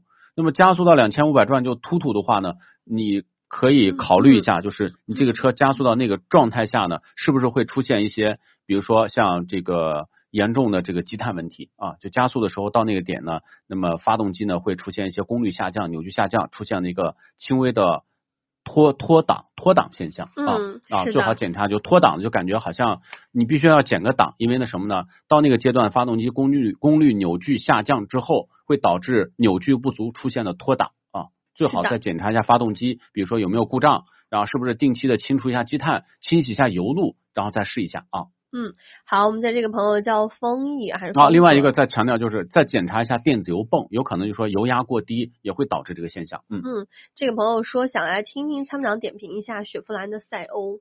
赛欧有什么好点评呢？就是一个壳子，我就感觉赛欧这个车呢，啥东西都没有啊，就是一个车壳。嗯，是的，这个王者之剑就说了，海马背后是搞房地产的，实力还可以吧？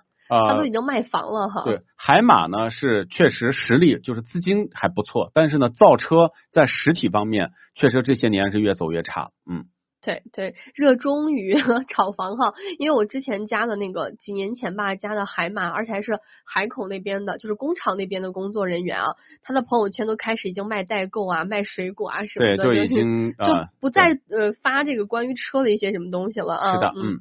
好，再看这个朋友说长呃长城 C 版换一厘米的轮胎需要换轮毂吗？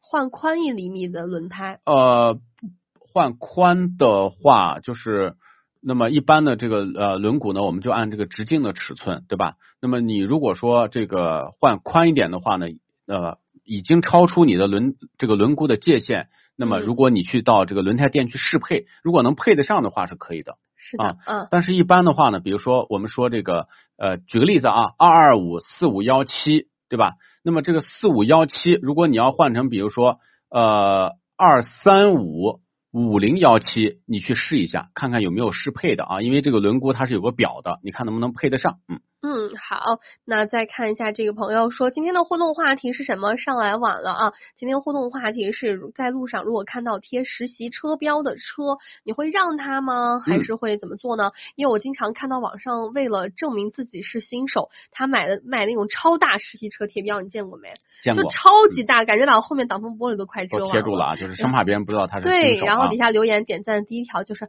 好了好了，知道你是新手了，可以了，对。就醒目一点啊，非常有意思哈。啊嗯，，锐际的话，打算开十年，一年一万公里是可以用得住的，没有问题。广汽传祺的 M 八呢，其实如果你真的是囊中羞涩，就二十来万可以考虑也。可以考虑，可能会有一些小问题吧，但是还还整体还 OK，卖的也不错。整体还可以啊，但是也有些小毛病了啊，比如说，那么如果你要开空调的话，第三排确实很吵，这就是一个硬伤。嗯，嗯，这个千万不是梦，他特别求生欲很强。他说我一定会，我会让他，一定要让他，还打了个男他和女他，就是说两个都包含啊。是。嗯、好，再看看这个朋友说讲途观连线我，呃，途观的话呢，今天我们还会还是会继续连线。那么今天呢，我也会致电一汽大众，那么问询问他们目前的这个问题的解决进展啊。对于上汽大众的话，目前厂家还没有回应，就是对于这个问题呢，你连回应的勇气都没有。所以我觉得这是个硬伤啊。是的。那么回应以后呢，我们给你解决时间、解决问题的时间，这个是我觉得应该有的，因为毕竟不是所有的问题需要马上对啊，立刻立刻就能得到一。个很妥善的解决办法。是，嗯，这个朋友说想连线的话，啊，如果是各位途观车主想连想连想连线的话你，也打滑了对？你你影响到我们嘛，嗯，然后就可以在在在我们的参谋长说说官方微信公众后台呢提交这个报名信呃信息，热线反打，然后把你的信息提交过来，这样我们可以找到你。如果你是在群里的话，也可以群里面直接私信我们的工作人员哈，嗯或者是直接找我们就可以了啊。对。好，再说坦克三百，这个问的人真的很多，大狗和坦克三百真的问的人很多，大家不推荐啊，大家真的很喜欢这种风格的车嘛啊，嗯哼，因为确实平民版的牧马人嘛啊，我觉得品控呃做工比 B 勾四零要强的太多了。呃，长城我觉得模具啊以及这个新的像八 AT 变速箱这些都没有问题，但是以长城之前的哈弗 H 九的这个前车之鉴，我们现在还是对于它 这种技术稳定性还是持观望的态度啊。对，嗯，这个朋友说私信静静了没有理你，是这样的，可能因为小静呃静正在开车这会儿啊，她这会儿不会不会理你的，你放心她在 开车哈。好吧，我们来有请下一位朋友，你好，来自湖南的张先生，哎你好张先生。你好，张先生啊，您的电话接进来了。参谋长你好，哎，你好啊，您是有个有个麻烦事儿，有个博瑞有问题，现在一直在等是吗？对他那个 TCU 厂家一直回复说没有配件，您现在车能正常开吗？就是呃车 TCU 已经坏了，放在车子放在 4S 店里面，没有配件吗？放了三个月，他给你代用车了没有？没有，因为配那个是我自己造成的，哦，而且那这不对呀，就三个月了，你你说这个两应该是两个多月，两个多月，我们已经给厂家提交了，有没有收到最新的回复？没有，没有，我现在再给你问一下，好不好？好好，啊，这个我现在再问一下，就确实不应该。昨天我就给他们已经提提交了。那么这个一直在 4S 店放吗？对，一直放在 4S 店，啊，呃，我我已经给给他已经打字儿了，就是厂家的负责人，我已经问他了，就是放两个多月不应该啊。这个因为你是要自嗯费维修嘛，对吧？那么对一个一个四 S 店竟然两个多月不能提供配件儿，呃，耽误您的用车，我觉得这是这是一个问题。嗯，嗯，他那个好像说是，呃，他这个造 TCU 的厂家和和吉利好像不合作了，然后说一直没有这个配件。一般来讲，配件是要有十年的，就是供应期的啊，这是行内的规则。就是你厂家在跟他签这个合作协议的时候，就是你要允许呃，你要给我这个配件儿备备件儿要供十年以上。嗯嗯，前几天来了一个配件，但是他那个生产日期是二零一五年的，而且他那个用不起来，后来就又又没搞好。明白，我我已经再次致电，然后呢，我们再催一下，有消息的话，你随时回我们一下，好吗？嗯嗯，在哪里回啊？呃，你在哪里提交的投诉就在哪里回。有工作人员会联系你的，你到时候跟他及时的反馈就可以了。啊，行，好的，那就这样啊，再见，拜嗯，拜。好，嗯谢谢，嗯。好，很麻烦啊，就是配件儿等不到。其实我为什么推荐有些车，我说小众车最好别买，万一遇到问题四 S 店你找不着，联系厂家的话，厂家的那边的工作人员呢也是也是这个支支吾吾的啊，没有办法解决，最后就可能因为一个零部件，因为现在车上的电器太多了，大家都知道，像那个电脑，一个小小的芯片坏，你这个电脑都开不了机。啊，这不像过去呢，汽车以机械为主，我这个配件没有，我去加工一个，我去找一个。现在的很多电子元件都是专用的，你没有办法再，除非你是个 IT 专家，你真的可以找到代用品，你就可以再把这个主板再修一下。所以呢，我嗯建议大家，就比如说像之前标志的那个空调的电脑啊，坏一个，然后你就是三千多块啊。你除非说自己打开以后把那个电容花几毛钱买一个，把它焊就是处理一下，像这种人很少，对吧？虽然像这个 TCU 啊，像这种电脑，像车上为什么前几天缺芯片呢？这个芯片呢，一个车要用到三十几几个芯片，哇哦，对吧？如果一嗯缺，这个车就没没办法用了。所以你想，那个芯片坏了，有些厂家是专用的配件、专用的电路、专用的这个呃这个这个软件，你是没有办法自己去换的。所以呢，买车一定要听，就是不要再去买那些小众车型。对，嗯，好，再看这个朋友说，为什么 G A 六到现在还是二零一九款的，怎么还不换代呀？他厂家估计现在的精力不在 G A 六方面啊。我刚才传奇就是这样，就是每次他就是注意力在哪个车上的时候，然后其他的品牌就暂时就是空下来了。就说明他们这个企业还是就是太年轻了，就是这个团队呢还是处在这个呃。就是不断的在拓展当中啊，它不像大品牌，它就稳定的运行，就是各个款型卖的都还不错啊。对，是他们现在就是做一款爆款，然后呢，好像。马上就不行，以后又再做一个新的爆款，就是打一枪换个地儿那种感觉，是不是？是是是。嗯，好，也欢迎各位朋友参与今天的互动话题啊！在路上看到贴实习车标的车的时候，大家会怎么做呢？啊，嗯，再看一下这个朋友的留言和互动啊，说我的吉利帝豪是自动挡的显示划掉了啊，我们再来看看其他的。第四代胜达怎么样？可不可以购？胜达是可以的，胜达目前我们是这个推荐的状态啊，是可以考虑的。嗯，还有这个说，能否点评一下昂科威 S？一年一万左右的里程，比较担心油耗和空间的问题。昂科威 S 还不错，这个车如果喜欢的话是可以买的。昂科威 S 呢，做工啊、技术啊都还可以。嗯嗯，还有这个朋友说，嗯。你们比喻的这个双离合打滑，把很多车企引以为傲的灵魂搭配展现的淋漓尽致。昨天我看到一个新的，确实是高。这个，你说昨天看到了什么？昨天看到一个某厂家发的，说我们获我们的我们家的变速箱获得了世界十佳变速箱的这个这个称号啊！我一看我就笑了。双离合好。对，就是乞丐中的霸主。对，就是这个双离合呢，比如说他们前面说奔驰的九 AT，宝马的八 AT，爱信的六 AT。然后我们家的双离合，我就笑了。我说前面那些人家估计没掏钱，你你得把这些凹上嘛。你确实觉得你看，因为前面几名全是 AT，后面的几名全是双离合，而且全部是自主品牌啊。我估计拿这个东西又又忽悠那些车主，说看世界十佳变速箱，嗯，对，是这样。我们也办一个吧，我们也收钱啊。车企给一家给二十万，我们来给他评一个世界十佳变速箱是吗？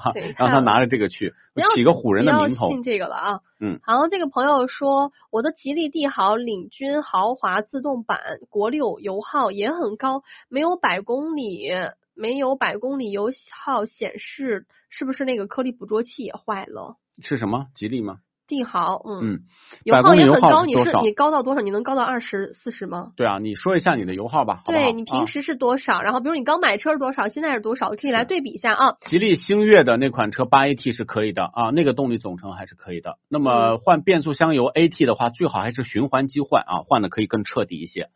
好的，我们来看一下现场的这个下一位女士，她买的是凯迪拉克的 CT 六，好像出现了一个。比较严重的问题，我们来啊接听一下。嗯，你好，刘女士，欢迎您。您好。哎，您的电话接进来了，您是一个 CT 六是吗？对。嗯，然后呢，说您的这个变速箱有问题是吗？对。啊，现在抖动特别快。抖动特别严重，等于说才开了两万公里是吗？对，刚到两万公里。那现在四 S 店给您这个处理方案是什么？现在四 S。这个解决方案就是说是要拆变速箱维修，要拆卸变速箱维修。对。请问他有拆卸变速箱维修的能力吗？据我所知，好像四 S 店没有这种能力啊。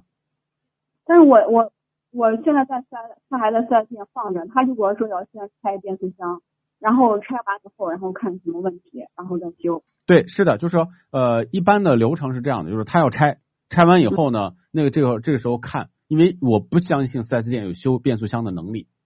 如果是变速箱的严重的质量问题，他们通常都是换，因为他们修不了，没法修。嗯。但是你得让他拆，你不让他拆，他没办法找厂家索赔。但是他说是像我这种情况换的可能性几乎就没有，肯定是维修。他们是给我这样说的。呃，我觉得他们对他们的技术过于自信了，而且修的话，有可能他们都不是自己修。都不是自己。对。首先呢是这样子的，刘女士，呃，给给你这样讲，第一呢就是这个车现在放四 S 店放了多久了？我现在放三月二十六号，然后保养的时候我就放在那儿，一直到现在了。他给你有代用车吗？没有。你要第一，你找他要代用车，因为这属于质量问题，你有权利超过连续维修超过五日以上，要求他提供同款代用车。这个我问过了，他说是因为我不同意拆变速箱。所以他说你爱放多长时间你就放多长时间。对呀，那你要让他拆变速箱的，就是你不让他去，你不让他去进行这个事情，那么你主要拆完以后，你可以要求说，你说你这个不行，我要求这个给我换变速箱。但是他拆这个变速箱，因为车也没有跑多少多少公里，然后完了以后，再一个就是，我就问他，我说那我抖动这么严重，你拆了以后，你保证给我维修，就是维修好了以后，然后再没有这种情况发生，能不能这样保证？然后再一个就是，你这变速箱拆了以后，会不会出现什么其他的问题？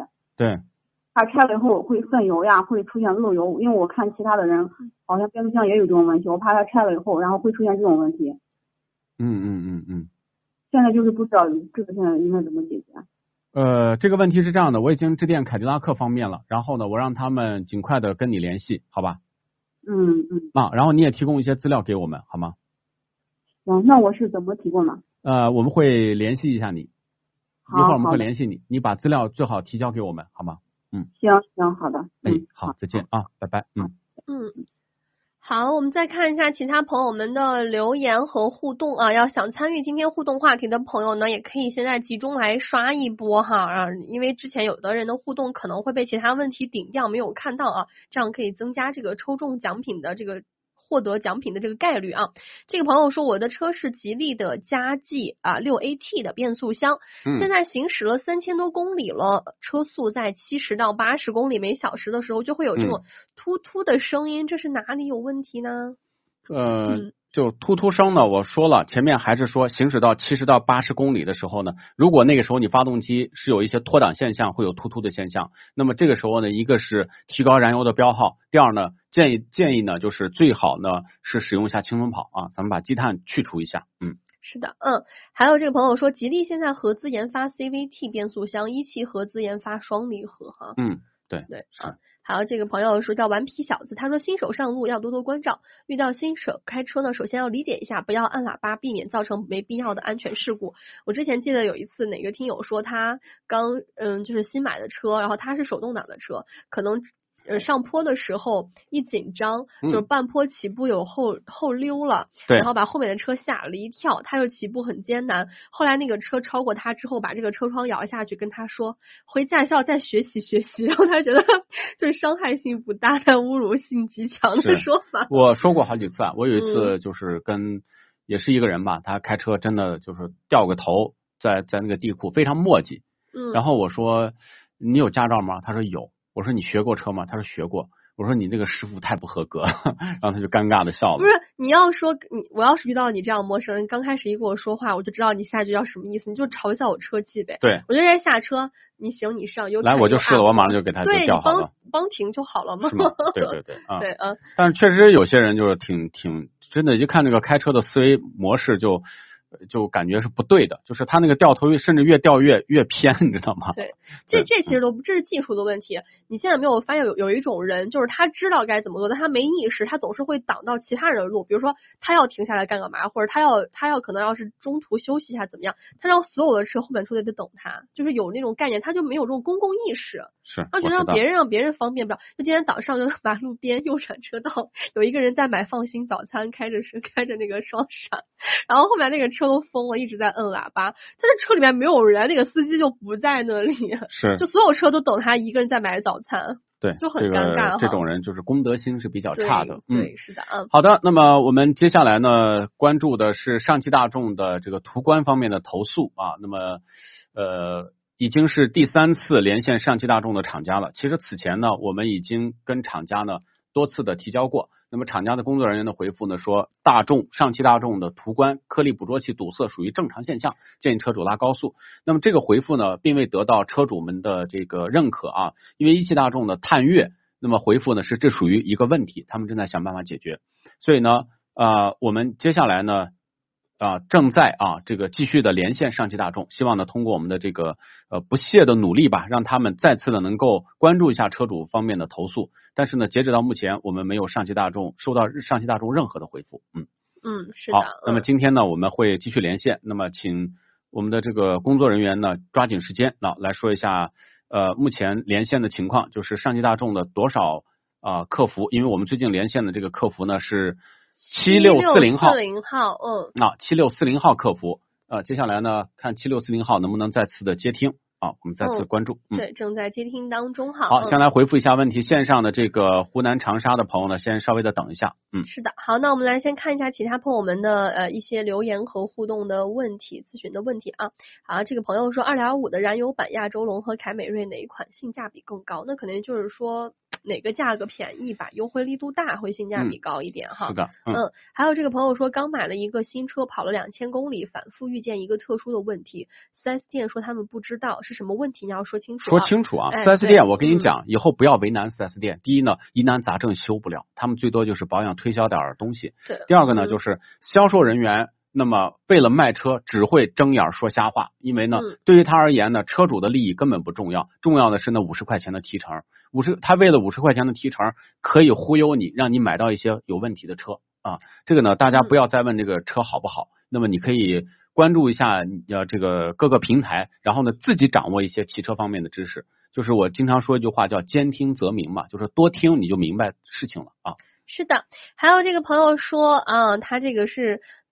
在路上遇到实习车标，我会离远点，不打喇叭，不催促，多理解啊。还有就在这个商场大坡起步的时候，往后溜车，后车就着急的摁喇叭，我把车窗摇下去，对，探出头说我是新手手动挡，就大概就懂了哈。嗯，嗯，新手的话，我建议呢最好买自动挡的，因为自动挡的车呢操作起来确实比手动挡还是要便利，尤其是在拥堵的城市或者在地库里上下车啊真的对，上下坡真的对，要不然你的。费手嗯哈，费手，你的手右手费手费腿，对你的右手可以拿出来再干点其他的事情呀。你的右手一般都干什么？就是就是一般你挂档的手，你可以干点那撩撩头发呀。啊，嗯对，嗯是吧来就解放你的右手可以干更多的事情，是吧？对啊啊啊好吧。嗯好，我们再看一下这个朋友说，现在为什么那么多新手不贴实习标？不知道为什么。不贴的话，警察是要查，就是要扣扣分的。你知道为什么不愿意贴？就怕别人觉得怕别人嘲笑。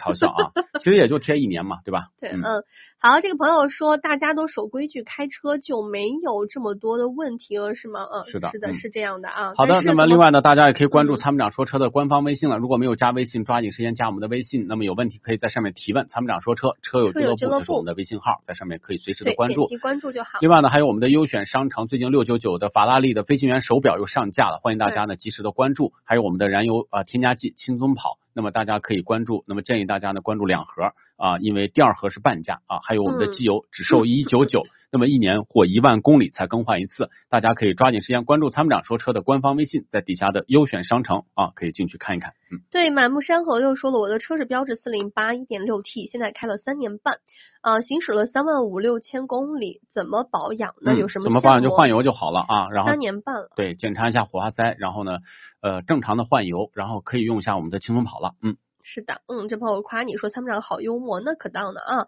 这朋友说新手自动挡出事就是大事，要不就是刹车当油门，要不就是刹车当离合啊。之前是有这么一个说法，说新手可能开自动挡的车出现事故的那个严重性会比较重要一点啊。新手的话呢，通常可能心理素质差一点啊，对汽车的操作呢不太娴熟，那么容易呢可能在这个驾驶的过程当中犯一些错误啊，甚至是嗯比较严重的，比如说呃因为误操作这个车辆撞墙的啊，嗯然后因为误操作呢会导致呃可能在比如说高速上啊出现一些严重的车祸，新手不要上高速，尽量不要啊。但是有些人呢就觉得还是就是尤其是刚开顺以后就觉得自信心爆棚的那个时候是比较容易出事故。你干嘛瞟我一样啊？我是不会。其实，在市区里面开车，顶多就是刮蹭了，对不啊对？因为我们时速不会开太快，但是上高速真的要谨慎再谨慎了哦。对，嗯嗯。好的，那我们来看这个一汽大众的探岳车主呢说，颗粒捕捉器再生中，车辆请注意避让，这是就大家都已经呃买了这个车贴了，是太厉害了啊。今天呢，我们对于这个大众的这个问题呢，将继续的关注啊。那我们现在工作人员正在联系呃联系这个上汽大众的厂家客服，看看他们今天敢不敢接进来。那么我觉得上汽大众呢，现在应该是非常明白这个问题，但是他们还是在逃避啊，对逃避，就是看你你们还能再撑多久啊？我们就是不理会。反正呢，在卖车的时候呢，我们周末的几个编辑都去了这个上汽大众的这个展厅，也问到他们说，我们想买途观，但是听说颗粒捕捉器有堵塞。那么销售人员信誓旦旦的说，没有，绝对没有这个问题我们，都是车黑在黑我们。我们卖了这么多年的车，从来没有出现过这样的问题啊。那么在售后的时候呢，就是大家都在拼命的啊，这个敷衍这个问题，售前呢又在遮掩这个问题啊，所以我觉得这就是代表上汽大众的企业责任。大家买车的时候真的再不要窃以为了啊。是的。好，我们来有嗯请上啊、这个上汽大众的七幺九八号值班经理，你好。您好，哎，呃，这里是参谋长说车。那我们我们已经是四月二号和五号分别联系了七六四零号客服经理。那么今天呢，连线你呢，还是要反馈。我们现在有一百多位车主反馈，这个上汽大众途观 L 出现了这个颗粒捕捉器堵塞的问题。那么线上呢是这个湖南的曾先生，你好。哎，你好。嗯，哎，你好。啊，这个七幺九八号值班经理已经在线了，你给他反馈一下你的途观 L 出现的问题好吗？嗯。啊，你好。啊，您的电话接进来可以说了，嗯，现在可以说了。讲述一下您车辆遇到的一些问题啊。哎，是这样的，就是我那个车，它有时候油耗特别高，然后我在市区里跑的多嘛，您上下班，嗯，然后就是加个三百块钱的油，可能不到四百公里就跑完了。但是后面上次也厂家叫四 S 店也联系我了，说这个是颗粒捕捉器堵塞的问题，说要定期经常跑高速，要要舍得给油，要跑快一点，说什么这个问题嘛。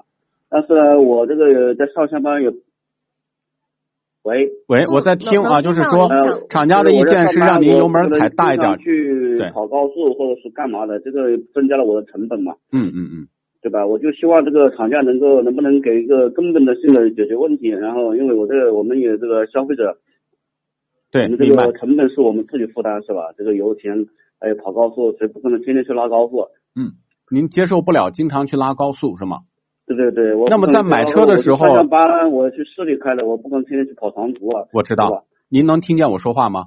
哎，您说。嗯，四 S 店在这个卖给您车的时候，有没有告诉你这个途观 L 需要经常跑高速，或者说油门需要呃、踩大？没有没有，没有因为我也是后面发现了这个油耗的问题，加到车友了，啊听别人说才是知道这是个颗粒捕捉器的问题，因为之前我连颗粒捕捉器是什么都不知道。啊对，就没有人告诉你这个车上有颗粒捕捉器，是也可能有这个风险，没人告诉你。呃，没有。等于你出了问题之后呢，厂家才告诉你需要经常跑高速和油门踩大，你接受不了，因为你的工作性质不可能经常跑高速，是这样吗？对对，明白。那么这种这个大众的这种要求，你觉得不合理是吗？我觉得不合理，我觉得那应该从根本上解决我们的问题。目前我们收到上汽大众的回复说，就这个这属于途观 L 的特殊设计，可能这个车就得经常拉高速。你对这种回复你有什么样有有什么看法？我觉得这个是这个产品设计出来肯定是给消费者使用的，肯定要满足消费消费者的这个各种需求，是吧？嗯，你不可能说为了特定的需求，按我这个车只能跑高速，你让你天天跑高速那是不可能嘛？那别人买的车干什么？天天就是去拉高速，不是可能的嘛？嗯，对吧？好的，呃，七幺九八号，你做好记录了吗？嗯，您好，我在听，我这边也有在记录。啊，也有在记录。好的，那是这样，曾先生，我们在接听下一位途观 L 的车主，我们也希望把你们的声音能够借助七幺九八号厂家的客服再次的提提交给上汽大众，好吗？啊，嗯，好的这好的。边我会，啊，是这样的。那么我们还有一线啊，我们现在现在接听下一线，接听下一线之后呢，他也是一个车主，我们要把这个呃情况呢再次的反映一下。其实跟大家说啊，大众我我们不推荐，那么不是因为说啊，好像这个这个因为这一个问题啊，而是这些年我们收到的关于双离合、关于烧机油、关于种种质量问题，我们对这个品牌已经产生了强烈的不信任感。对，所以呢，嗯像这样的品牌，我们强烈的建议大家在买车的时候一定要三思啊、你像这个问题，明明是一个质量问题，但是上汽大众呢却很明确的告诉我们说，这不是一个质量问题啊，这属于正常现象。车主就是要定期跑高速或者不定期的拉高速就，他认为这是一个正常的车辆使用的一个方法哈。是嗯啊。那么我们来有请下一位 这个山东的朋友，喂，你好你，好，哎，你好嗯，杨杨先生啊嗯。那么线上呢，同时我们有请到的是上汽大众的七幺九八号客服经理，你好。哎，你好，嗯呃，那么现在厂家的客服正在做记录。那么我想问一下，您也是途观 L 的车主是吗？对，途观 L 三三零，三三零，什么时候购买出现的这个这个问题出现了几次？呃，去年七月份购买的，嗯，现在是一万公里的路程，然后一共出现了是三次堵塞，啊，三次堵塞是吧？对，每次堵塞都伴随着那个空调窗口那个温度升高，嗯然后呢自动启停异常，嗯啊，油耗翻倍，油耗油耗翻倍尤其让人接受不了，呃油耗能增加到百公里多少升？百公里得十六以上吧。十六升以上啊。对那么没有堵塞之前，百公里油耗是多少？您的这个途观 L 没有堵塞，我是国道还有高速比较多，嗯七八个油吧。七八升油啊，堵塞以后就油耗翻倍。那么堵塞以后呢，4S 店给您的这个处理意见还是跑高速吗？对，都这么说的，就是那您经常跑国道和高速还容易堵吗？嗯跑国道也会堵，也会堵最近一次堵就是在国道上堵的。哦，堵了以后就出现了一系列的症状。那么现在上汽大众呢回复说，这个车可能需要经常要拉高速才能解决问题。对此你有什么样的呃这个看法？嗯，那这种说法肯定接受不了啊！这这种你造车要是这么造，那谁还买啊？但问题是你买车的时候，问题对我就不会买了。对销售人员没有告诉你说，呃，途观 L 可能存在这个风险。对，要是知道这么个事儿，也不会买这个车了。但是我们现在周末去了上汽大众 4S 店，销售人员表示从来没有听说过探岳颗粒捕捉器堵塞的问题，甚至说这是车黑。那么你你你你是你认为就说他们这种说法是是靠谱的吗？就是他们说你们都是车黑，你们都是黑上汽大众，嫌上汽大众卖的太火了。这种说法是相当不负责任的，这种厂家会觉得有点无良了。要这么说，嗯，明白。好的，嗯，呃，我想这个问题呢已经啊、被这个七幺九八号客服呢所接听了，因为我们不相信我们亲自到的上汽大众的 4S 店，销售人员表示从来没有这个问题，他们没有听说过，他们说这些车主都是车黑，这是我们已经有录音为证的啊。哦，我我这边已经向我们这边四 S 店就已经那个报告了这个这个这个情况了，他说已经报给厂家了。嗯，明白。嗯嗯好的，这样，那么这个问题呢，我们已经啊、让七幺九八号做的记录啊，前两次呢连的都是七六四零号，我们第三次呢再把这个问题反馈一下，我们也希望呢上汽大众能够尽快的重视消费者的声音，我们也会把这些信息呢再次的通过电子邮件提交给七幺九八号。你好，七幺九八号在吗？嗯，您好，啊。一会儿呢，请给我们的工作人员一个你们的官方的工作邮箱，我们再把这些车主的这个资料提交过去。因为呢，你们的这个上汽大众的 4S 店的销售人员说，这些车主都是无理取闹，都是车黑。我们想把这些车主的真实信息发馈给呃发布给你们，你们去一一做一下落实的验证，好吗？嗯、这边您所反映的问题，我这边会记录的。嗯呃，那方便提供一下，就是说用户的信息吗？啊，我们一会儿会这个因为考虑到私密的问题啊，嗯隐私的问题，好吗？啊会给您发邮箱，给个邮寄地址啊，给个邮箱地址。好吗？你现在回导播处啊，我们也请这个杨先生也也同时也可以呃这个挂线了。好，嗯。那么嗯关于这个问题呢，再次说了，就是啊，这个四 S 店的销售啊，那么对于这种说法呢，我们是非常不接受。我们也希望各位途观 L 的车主抽空呢到四 S 店也可以拍一些素材，以来证明你们不是车黑，那么是四 S 店在说谎。是的，嗯嗯嗯，大家为了卖车是真真的是特别让我感觉到了宫斗戏的那种感觉啊。是的啊，对，当然销售人员呢，我知道就是他们可能也有业绩的压力啊，但是嗯呢，为了业绩昧着良心啊，把这些有问题的车卖给消费者，我觉得真的是不可取啊。是的。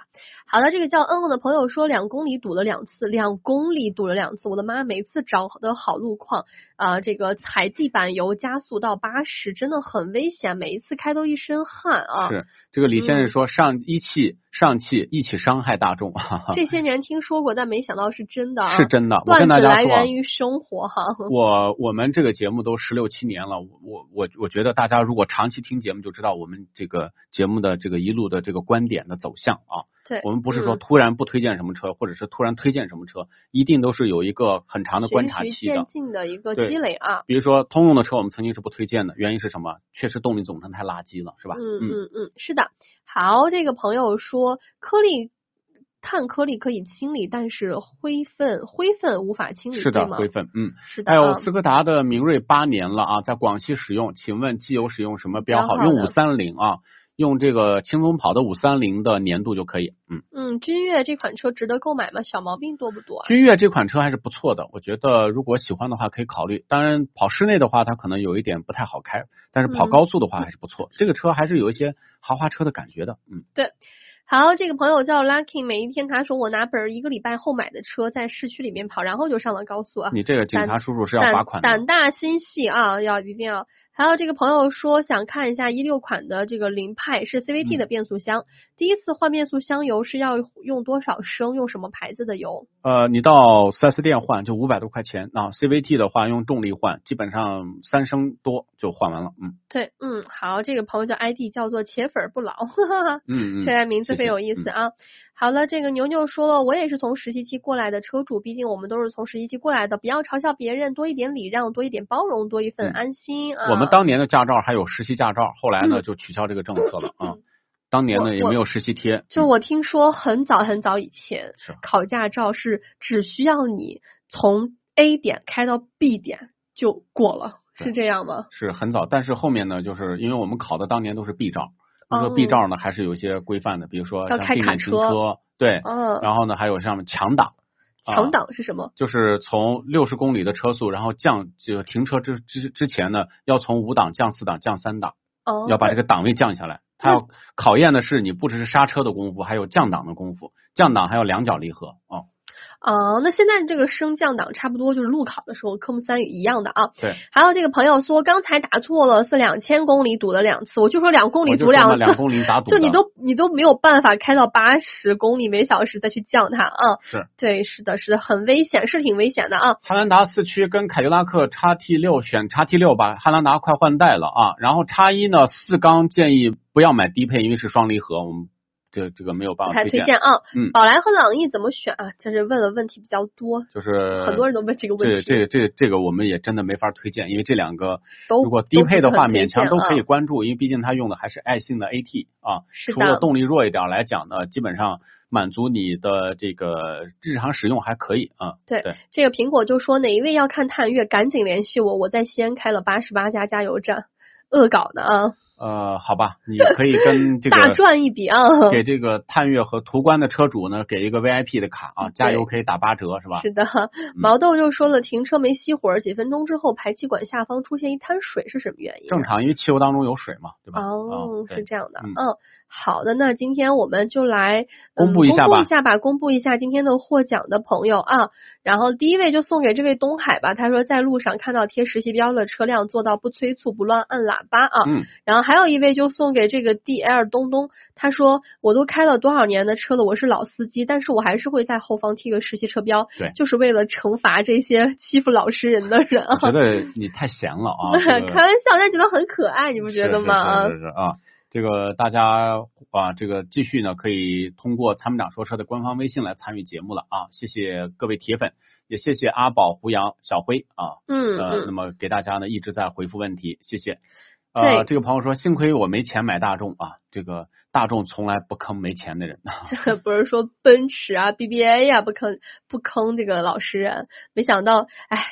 所以说，大家买车的时候不要只是看牌子，也不要只是看价格，一定要多多听车主们的心声，听车主们的口碑和反馈啊我。们今年也会持续的做使用谁知道，到时候大家也可以参与我们这个使用谁知道啊，来关注一下车主们的这个口碑怎么样？我嗯觉得车主的这个呃对于一个品牌的认知啊，我觉得如果集成起来，这个口碑是大家买车的一个重要的依据。嗯，是的，好，再看一下这个随心情朋友说，领克零一的发动机、变速箱和叉 C 六零是同一款同品质吗？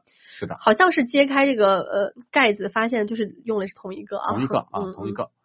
好的，谢谢各位朋友了。那我们今天的这个点赞马上就突破到五万了啊！大家呢，谢谢大家辛苦了呃，在下播之前再来一波啊！谢谢大家，感谢。对嗯，也谢谢今天这个送出礼物的朋友，第一位是柠檬茶的王炸，送出了一百八十个金币啊！谢谢大家，谢谢啊，嗯感谢感谢柠檬茶的王炸啊！嗯，还有颗粒捕捉器堵塞的问题，大家我觉得各位途观 L 的车主抽空可以到 4S 店再去取一波的这个素材，我们也会进行传播。那么今天呢也会推这个文章，大家可以转发啊，让更多的人知道目前这个车存在的问题。对，嗯，如果大家有什么样的问题没有在直播的时候得到一个有效的解决回复呢，也可以直接关注参谋长说车的官方微信公众嗯号“参谋长说车车友俱乐部”，你在后台把你想要提问的问题私信给我们，我们是免费一对一服务的，有问必答的啊。是，嗯，也给大家说啊，真正让厂家意识到这个问题的严重性，就是新车的销售开始出现严重的问题。对，没办法才会对。那么新车如果掩耳盗铃卖的还是很好，那么对于这个